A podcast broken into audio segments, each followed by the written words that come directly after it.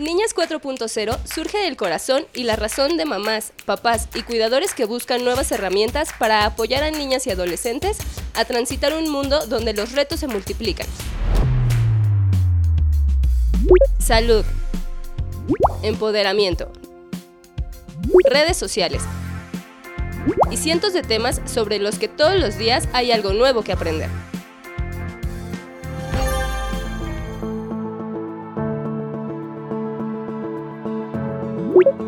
Hola, buenos días o buenas tardes, dependiendo cuándo escuchen esta conversación. Estamos en un capítulo más de Niñas 4.0 y eh, estamos trabajando para, para, discutir sobre estos temas que tocan niños, niñas y adolescentes, pero que a veces tienen un impacto más profundo en nuestras niñas y adolescentes por temas culturales, por temas biológicos y que creemos que es importante discutir y abordar desde distintos puntos de vista. Hoy estamos muy contentos porque eh, contentas porque estamos y contamos con la presencia de Valeria Ortiz, ella es socia de Food Landscapes y además eh, tiene una larga, larga, larga experiencia en temas de nutrición, es nutrióloga, pero además ha estado cerca de los fenómenos culturales que tienen que ver con la nutrición, de cómo, cómo lo abordamos, cómo la entendemos en un contexto social. Este, ha trabajado con la industria de alimentos y bebidas por mucho tiempo. Entonces queremos platicar sobre estos temas y cómo impactan a nuestros niños, niñas y adolescentes. Bienvenida Valeria, gracias por estar aquí. Muchas gracias Tatiana y al equipo de Niñas 4.0. Primero, si quieres, para, para, empezar a abrir un poco esta, esta conversación, eh, ¿cómo ves tú el contexto cultural relativo a la alimentación para niños, niñas y adolescentes? ¿Cómo ha ido cambiando y dónde estamos? Uy, es una, es, una larga, es una larga charla. Ese tema está para muchos, muchos sesiones y ojalá me, me inviten más y sigamos platicando. Pero pues, les cuento un poquito a, tu público y a ustedes eh, nuestra, bueno, mi perspectiva y cómo he visto que ha cambiado. El contexto cultural ahorita, bueno, en México, en, bueno, ya es un mundo globalizado, pero México, Latinoamérica, el mundo, es, se está generando, eh, está pasando de la alimentación, la comida, el sentarte, compartir, cocinar, es, es, un, es un asunto de placer, de disfrute tradicionalmente, más en unos países como México, que tenemos una cultura gastronómica increíble.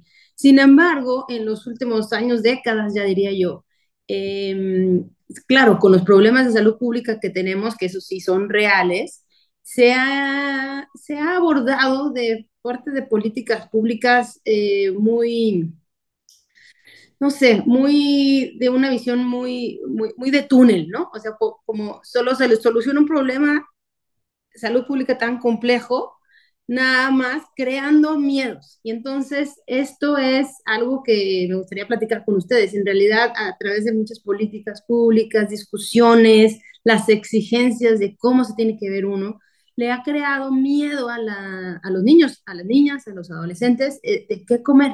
A nivel de, desde, desde maestros de escuela, mamás del colegio, papás, eh, y bueno, no se diga todos los medios de comunicación, ¿no? Pero este, este, este tema, digo, son muchos, pero este tema del miedo a comer, el, cada, imagínate todas las oportunidades que, que, tenemos a lo largo del día, las semanas, los meses, para sentarte y disfrutar los alimentos y que cada vez que te sientes y disfrutes tengas miedo y tengas que pensar qué va a pasar. Imagínate todo lo que pasa en, en la mente, el corazón, las emociones de, pues de estas generaciones, ¿no? Esta... Sí, claro. Eh, yo, yo me acuerdo, yo cuando era niña, pues estábamos en este proceso de, de transformación de hábitos y el tema de sobrepeso y obesidad era un tema, o sea, ya era un problema que se podía atender en las familias, pero nunca nos, o sea, no nos angustiábamos terriblemente porque íbamos y comprábamos este, papas, galletas o cualquier cosa, ¿no? O sea, a final de cuentas, pues era algo que existía. Y, eh, y de pronto se volvió como, como un lugar común estar diciendo, no, pues es que eso es malo y esto es bueno y esto es muy malo y esto es muy bueno. Y entonces, en ciertos momentos empiezas a crear esta culpa. Sea, y a mí es una de las cosas que a mí me, me preocupa porque qué necesidad tiene uno de estarle creando culpas a los niños y adolescentes. Ya bastantes les creamos en, en la cultura, este, siempre digo en esta cultura judeocristiana, como para además crearles culpa por comer. Te comiste Así unas es. papas, ya eres mala, o sea, vas a estar mal y te vas a sentir mal, ¿no? Te comiste unas galletas y eres malísima y tal, ¿no? Sí. Creo que se está se, se ha vuelto un tema como muy complejo de no necesariamente abordar el problema, pero sí de crear culpas a todo el mundo, ¿no? Exacto, exacto. De estos miedos a, a crear, crear culpas en lugar de conciencia, ¿no? Definitivamente, a ver, hay muchas oportunidades, sí, podemos comer mejor, definitivo, pero eso, comer mejor, no, no comer con culpa y dejar unos y los buenos y los malos y, y- y todo el tiempo, pobre gente, de verdad, eh, todo el tiempo en estas decisiones alimentarias eh, con culpa. Sí, claro, es, es bien complicado, ¿no?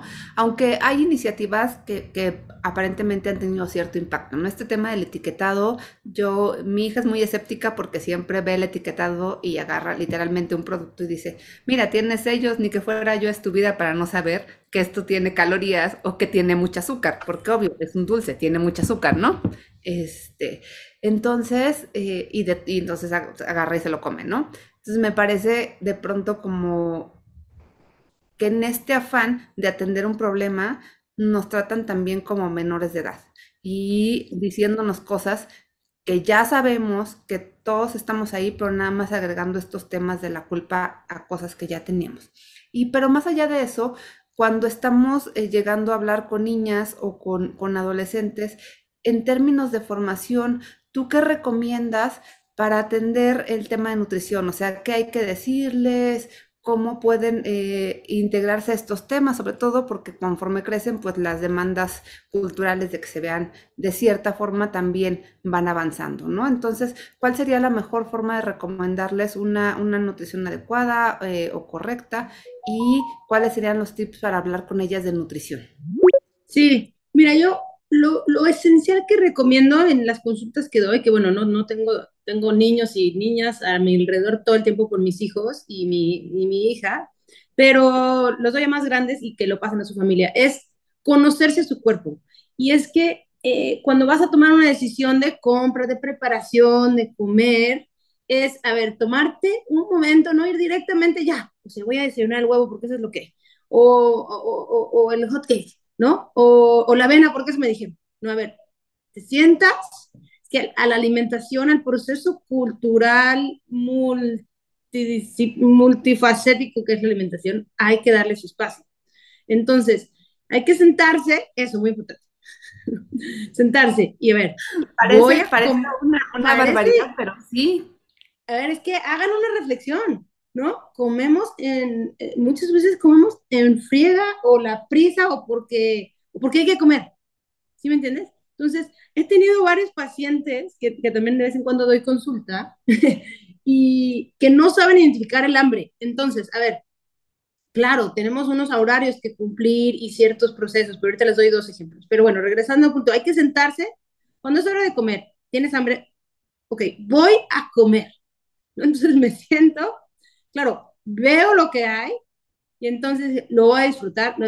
Das las gracias como quieras en esta, eh, esto a mí me gusta mucho, sea la religión que seas, das las gracias, tienes oportunidad de comer, vas a comer. Entonces, lo, lo, los papás y mamás y niños que están escuchando esto, es a ver, gracias, voy a comer, esto es lo que hay, lo voy a disfrutar. Entonces, ya con eso, ese mensaje que le mandas a tu cuerpo, ¿no? Y entonces comes. Ahora, hay que comer en porciones adecuadas a tu hambre, número uno, ¿no? Y bueno, no te voy a poner a hacer tu análisis de cuánto pesas, cuánto mides, cuánto ejercicio haces, en qué momento. De... No, no, para eso hay nutriólogos. Pero, ¿cuándo hambre tienes? Y, y recientemente volví a escuchar una recomendación de los japoneses que dice que tu estómago, y me, mi hija me decía, ¿pero cómo eso? ¿Cómo? De, de que tu estómago, o sea, tu, tu, tu este, saciedad debe quedar al 80%. O sea, no debes de quedar hasta acá, ¿no? Y entonces, claro, después viene, pero ¿cómo lo voy a desperdiciar? ¿no? Entonces, por eso hay que servirse poquito en el plato. En las familias recomiendo poner la comida en el centro o en la cocina, si no quieres hacer tanto, y que el niño vaya y se sirva lo que quiera comer. que vayan confiando, porque además, mientras más chiquito el niño, más conoce su cuerpo. Entre tanta interacción cultural, recomendaciones, la abuela, la tía, la escuela, la televisión, la publicidad, te empiezan a llenar de, de información y confusión.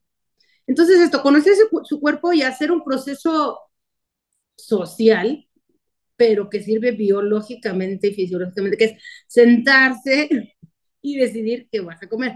Claro, estás en los niños, bueno, bueno, y los snacks, ¿qué? ¿En el recreo corriendo qué? Claro, tienes hambre. Si no tienes hambre, pues no comas, ¿no? Yo tengo un caso muy particular en mi hija, que la verdad es que ella, sus procesos de hambre son muy distintos. Y entonces, eh, lo bueno es que hemos, hemos crecido en, un, en una cultura aquí en mi casa familiar de respeto al hambre y a los momentos, ¿no? Y entero, llegan los abuelos y, ¿cómo no va a comer? A ver, no tiene hambre, ¿no? Crece, no se enferma, está feliz, corre ese ejercicio, o sea, comerá cuando tenga, claro, hay veces que da hambre y no tienes nada alrededor. Bueno, entonces, pues sí, pues te aguantas y te aguantas el humor, porque eso también pasa, ¿no? Pero, ¿cómo ves este consejo? ¿Hace sentido? Sí, suena, o sea, suena muy interesante. La verdad es que uno, uno no lo va pensando. O sea, tú vas metiendo la información a los hijos. Ah, bueno, ahora tienes que comer ahorita. Y ahora tienes que comer esto. Y ahora tienes. Y tanto que vamos como eh, nublando o adormeciendo estas sensaciones y estas percepciones de cuándo comemos y, qué comemos. Porque sí, los niños pues, van, van recibiendo todo ese mensaje y también a veces comen con prisa. O sea, mi hija, sí. vamos a sentarnos a comer, sí, porque ya me quiero ir a jugar, ¿no? Entonces, en tres segundos y tal, pero entiendo que es parte de, todo este proceso, ¿no? Y pues a veces los, los abuelos decían esto, no, no se va a morir de hambre un niño. O sea, al final de cuentas, digo, obviamente, en los lugares donde tengan falta de acceso a alimentos, sí, pero en tu casa normal no se va a morir de hambre. O sea, va a comer de la forma que ella lo sienta más, ¿no? Y ya que estás ahí en, en, esta mesa y ya que pusiste los alimentos, o sea, ¿cómo darle valoración para que puedan tener de diferentes tipos de alimentos, ¿no? O sea, que les puedan ser atractivos. Sí, sí, sí, bueno, hay que incluir alimentos de, de, como el, plato de bien comer que tenemos ahí, que tenemos en México y en algunos países de, centro, de Latinoamérica, otras guías, entonces, digamos que el plato idealmente tiene que tener la mitad del plato, tiene que ser de alimentos que vengan de las plantas. Entonces, eh, por lo general, verduras o frutas. Muchos, y así sí, sí necesitamos eh, la fibra, las vitaminas y además de todo, estos alimentos eh, pues tienen mucho volumen, son, son poco densos, entonces tienen mucho volumen y, y, te dan satisfacción, ¿no? Entonces, la mitad del plato, frutas y verduras. Después ya los porcentajes este, son difíciles de explicar, pero la otra mitad debe tener proteína. Si las niñas están en crecimiento, yo sigo recomendando que sí tiene que ser proteína de origen animal. La verdad es que sí. Eh, se puede otro, otro día hablamos si quieres del vegetarianismo, pero se puede sustituir con productos de origen vegetal, pero es muy difícil porque los productos de origen animal, más allá de la proteína, tienen, tienen nutrimentos clave en el crecimiento, maduración hormonal de las niñas, de los niños y las niñas, pero más de las niñas, ¿no? Eh, por productos de, de, lácteos eh, también se pueden sustituir, pero es muy difícil y, sí vayan a un, sí vayan a un nutriólogo porque la calidad de la matriz del calcio y la vitamina eh, de cómo de la vitamina D cómo se absorbe de productos lácteos versus los no lácteos muy distinta. Y el pico de los huesos tiene que estar los huesos tienen que estar formados fuertes la, la base antes de los 15 años. Entonces, sí, y el pico es por ahí de los 13. Y a partir de ahí es como así, no hay curva, es este plano, y a partir de los 30 va para abajo. Entonces, si tú no tienes un, en la primera infancia una buena densidad ósea a través de una alimentación completa, incluyendo las proteínas de origen animal y los productos lácteos de preferencia, eh, no se recupera. Entonces tienes que vivir de suplementos y esto, y la osteoporosis y estos otros problemas. Entonces, bueno, regresamos al plato, la mitad, frutas y verduras, proteína y, este, y carbohidratos. Hidratos de carbono, como que les llaman. ¿Esto qué es? Este grupo, entonces las proteínas son carne, pollo, pescado, también puede ser frijoles, de mucha población en México, Latinoamérica, que no tiene acceso a, productos cárnicos, lo, lo sustituye con esto. Y los carbohidratos son pan, tortilla, pasta, arroz. Y ahí, ahí empieza el miedo total. Entre el miedo a las carnes y el miedo a los panes, como si fueran los malos de, del, este, del mundo mundial. No, harina, ay no, seguro ya tengo la alergia por la harina y la harina me inflama.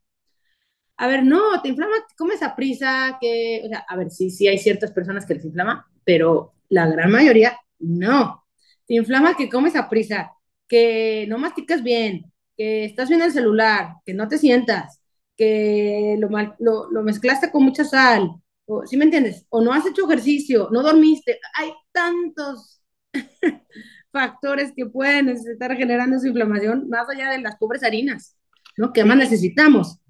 Necesitamos. A, mí me da mucho la atención es eso de satanizar, digo, yo, yo, personalmente he pasado muchos cambios de alimentación, dietas, etcétera, etcétera, etcétera. Y ya a, a, mi edad regresé al punto donde sí puedo comer de todo. O sea, sí puedo comer harinas, sí puedo comer dulces, sí puedo comer todo. O sea, al final de cuentas, no, no, es uno alérgica a la harina. O sea, obviamente hay personas que sí es alérgica al gluten y tal, pero son los menos. O sea, lo demás me parece que la moda pega mucho. Sí, sí, sí. Y muchas veces más allá de la alimentación como tal, o sea, sí, sí esto es lo ideal porque sí el cuerpo sí necesita cierto balance de nutrimentos, energía, proteína, eh, proteína, este, vitaminas, este, minerales, eh, grasas. Tampoco, digo, ya pasamos un poco la grasofobia, ahora nos estamos yendo luego por el otro lado, así de no puras grasas, ¿no? Pasamos una etapa en los 2000, creo que fue. Puras grasas, nada de hidratos de carbono y entonces, bueno, la dieta keto, ¿no? Y este, a, a, ver, tiene su ciencia, la dieta keto, sí beneficia a ciertas personas, eh, a ciertas personas, y tiene que ser por, por periodos determinados, porque el cuerpo no está diseñado a funcionar sin, sin carbohidratos. Entonces, eh, sí puede llegar a ser peligroso, ¿no? Entonces, eh, y, pero repito, además de lo, lo, lo, que escuchamos por todos lados de cómo debemos de comer del plato de bien comer, el, los patrones de los tiempos, de las ocasiones de comida. Los últimos pacientes que he tenido se solucionan, o sea, les digo, mira, a ver, conmigo no vas a venir a bajar de peso ni porque la boda, ni que, no, yo te voy a enseñar a comer. Es más, te voy a guiar a que tú vayas descubriendo tu mejor forma de comer. Entonces, así es mi, mi approach, ¿no? Los últimos pacientes que he tenido no, no, no llego al plato de bien comer porque eso ya se lo saben, o sea, ya, como dices tú, ya han pasado por varias listas de... Y es muy fácil encontrar en Internet, pero es difícil que alguien te guíe a ver a qué hora te despiertas, cuánto dormiste, dónde te siento, con quién comes, qué estabas pensando. Y haz un diario de hambre. Ay, nunca había pensado eso. Una vez llegó una paciente y me dice, es que no sé qué es el hambre. Porque cree, ajá, imagínate, no sé identificar el hambre en mi cuerpo. Yo no, bueno, empezamos por ahí, el hambre es un asunto este, de sobrevivencia, ¿no? Entonces, este, ella me, me, me, contaba, ¿no? Que pues ella creció gimnasta y entonces en Ciudad de México, donde no podía, nunca se sentó a comer toda su infancia. Claro, porque salía de la escuela y corría a la gimnasia. Tenía que comer, sabía que tenía que comer por todo el ejercicio que iba a hacer. Y ya. Pero y, la, y la competencia, digo, no, no tengo nada en contra de la gimnasia, se puede ser dentro de todo, unos, más, unos patrones más difíciles que otros, sí, pero este, eso nada más llegó a, bueno, hicimos algunos ejercicios y dijo, qué maravilla conocer el hambre, claro, digo, hasta cierto nivel el hambre, ¿no? Pero... Sí, claro. el otro tema que me, llama la, la, la, atención y que quiero regresar a él es el tema, de, el tema hormonal que pasamos por alto, ¿no?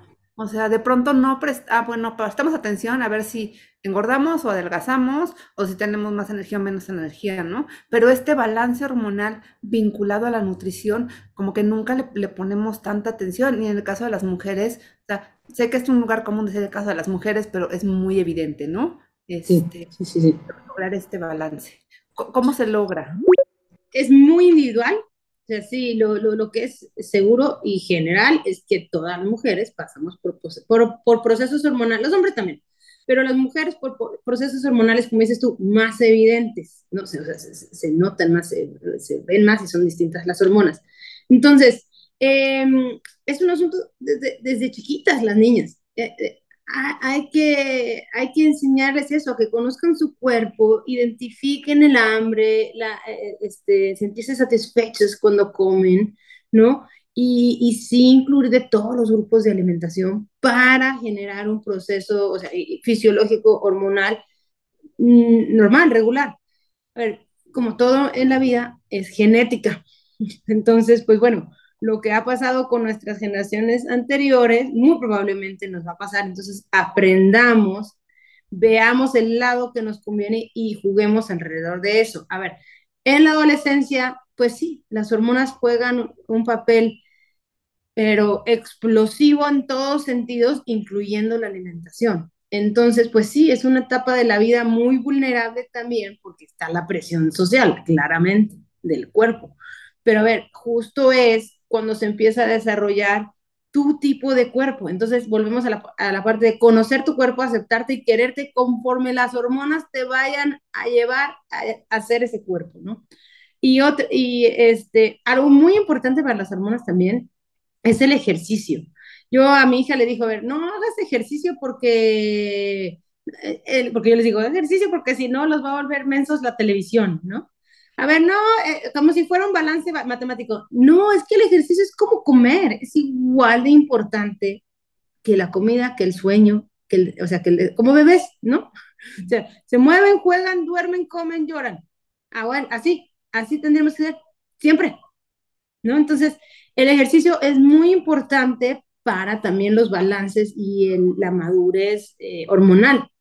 Entonces, eh, yo recomendaría además, además que o sea, me, me, defino como diseñadora de bienestar, más allá que solo nutrición, porque esta parte de, de, de, descubrir tus patrones de alimentación va junto con pegado con encontrar el mejor momento y tipo de ejercicio para ti.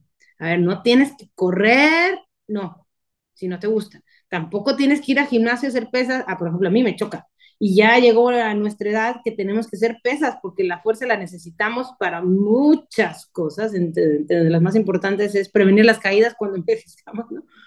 Pero escoge lo que te gusta porque el, el ejercicio también es placer. O sea, si tú encuentras un ejercicio y, y es, claro, unas personas están más conectadas al placer del ejercicio que otras, pero está conectada a las hormonas del placer que están conectadas, todas las hormonas están conectadas con todas. Entonces, el ejercicio es básico para, pero por, el, por la salud, por el bienestar, no el ejercicio tomado al extremo, como nos ponen muchos, este, muchos, este, digamos, ejemplos, no tan buenos ejemplos en, en social media, ¿no?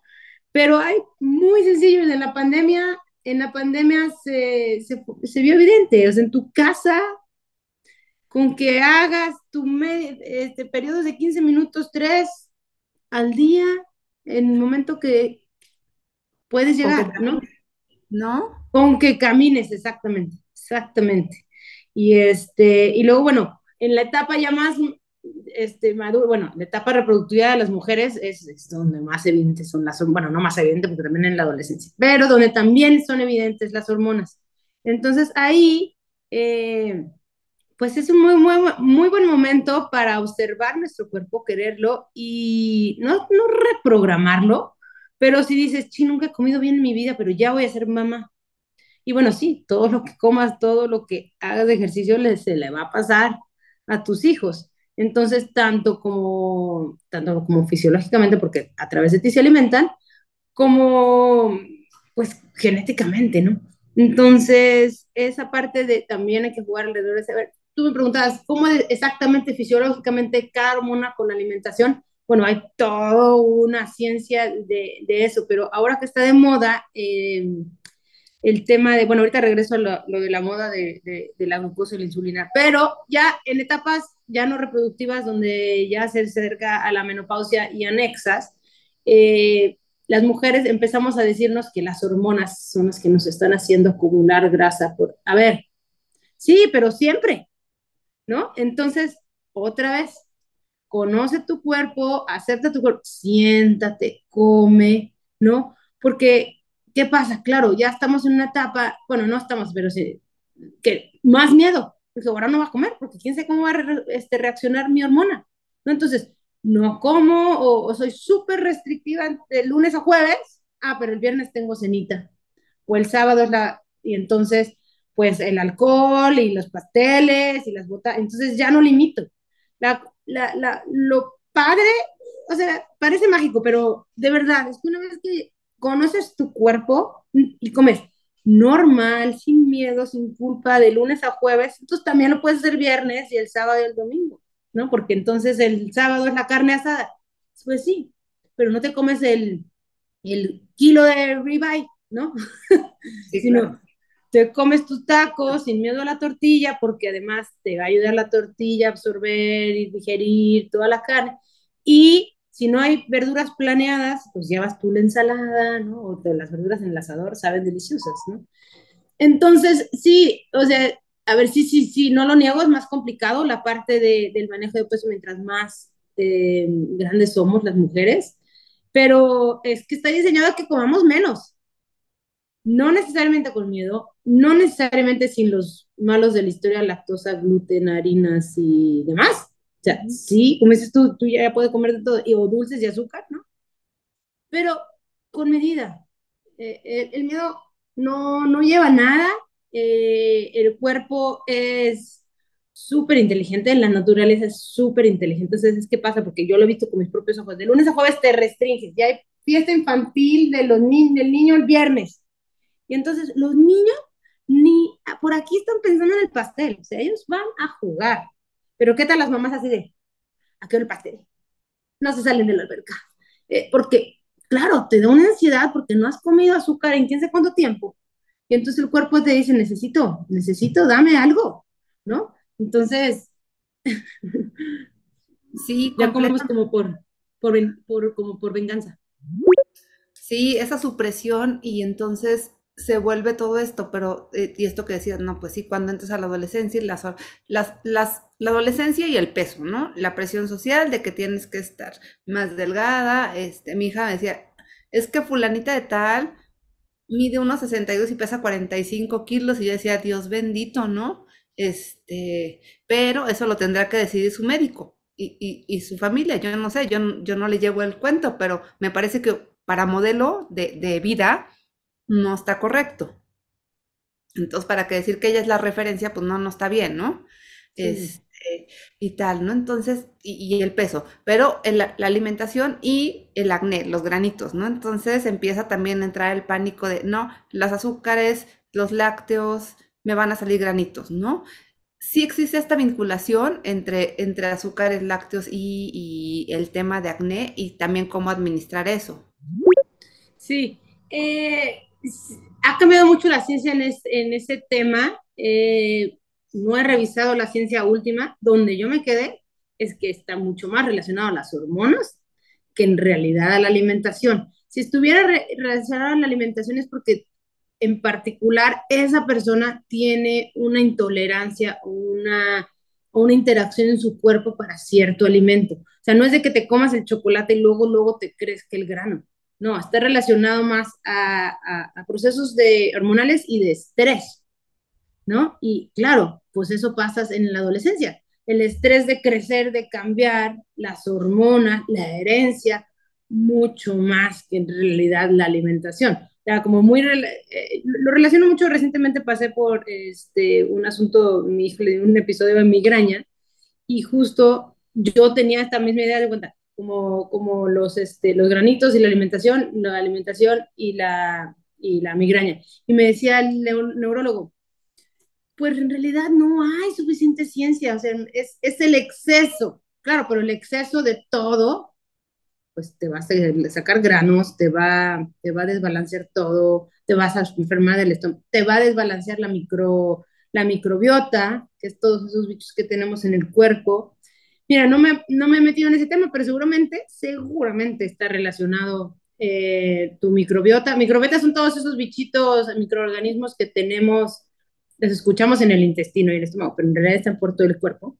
Son muchos más que nuestras células de todo lo más, que crean un balance. Hay hasta una relación entre la microbiota y el, y el tu humor, tu, este, hasta la depresión, etc. Entonces, no varía.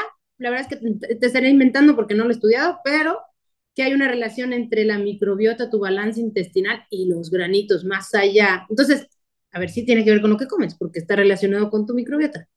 Pero no de que el gluten y la lactosa y el chocolate y el azúcar te saque el grano.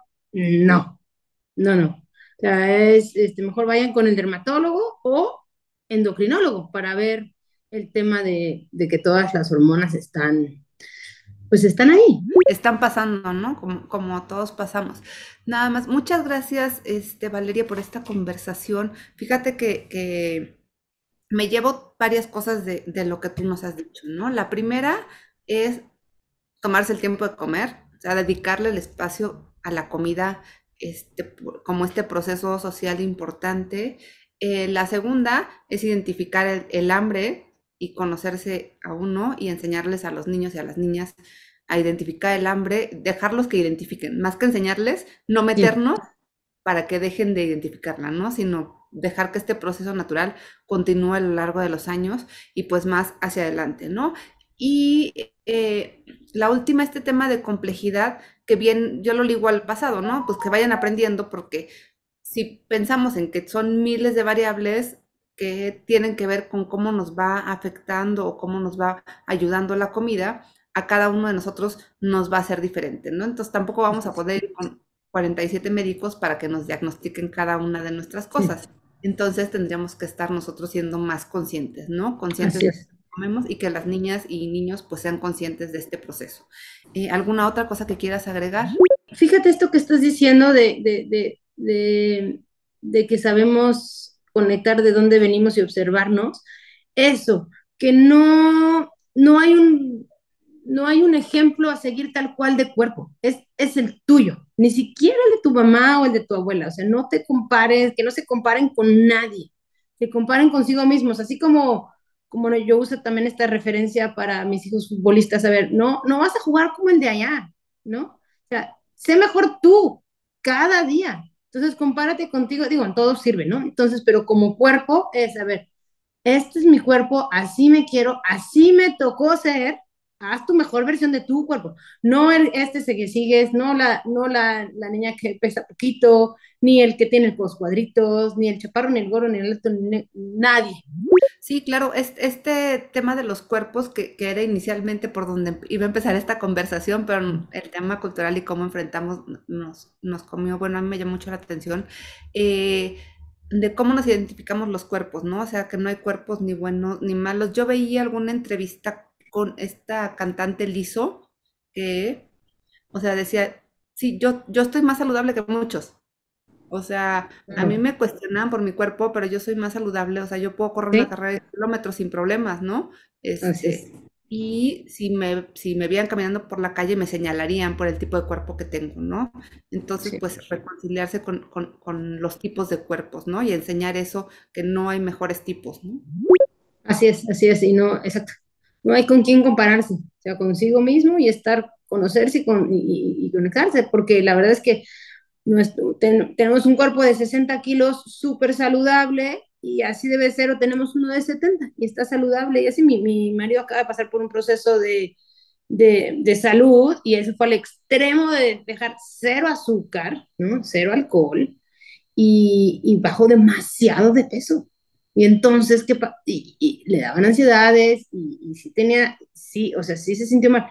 Y entonces dejó un poco, regresó a hacerme caso un poquito más. Entonces, un poco más balanceada su alimentación y ya, o sea, subió, ya regresó a su peso y ya se sintió mejor en todos sentidos. Entonces, a ver, no, no, no es un, el peso, los kilos como tal no es, no te define, ¿no?